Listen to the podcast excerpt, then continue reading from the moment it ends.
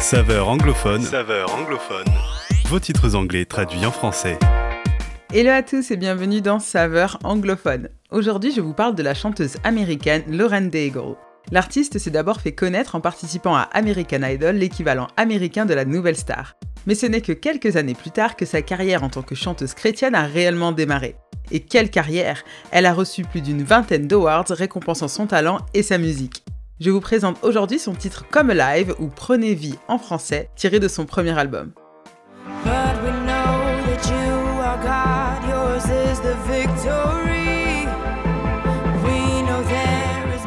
Nous savons que tu es Dieu, la victoire est en toi. Nous savons que d'autres choses arrivent que nous ne voyons pas. Avec la foi que tu nous as donnée, nous marchons sans crainte dans la vallée. Si nous pouvons parfois penser que notre foi relève seulement d'une décision de notre part, ce n'est pas tout à fait juste. C'est en réalité un don de Dieu.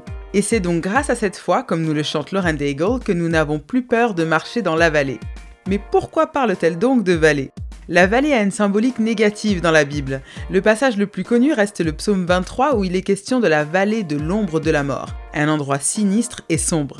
Ce n'est pas le genre de vallée dans laquelle on aurait envie de se promener. Mais la chanteuse évoque un autre épisode de la Bible où il est question de vallée. Vous allez voir, ça peut faire peur au départ, mais comme toujours avec Dieu, il y a une belle leçon à retenir.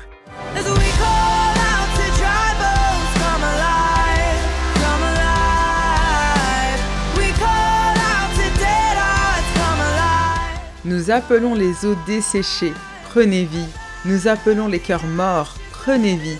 Des cendres, nous voyons une armée s'élever des eaux desséchées, des cœurs morts, des cendres. On a connu plus joyeux. En fait, c'est une référence à une vision du prophète Ézéchiel.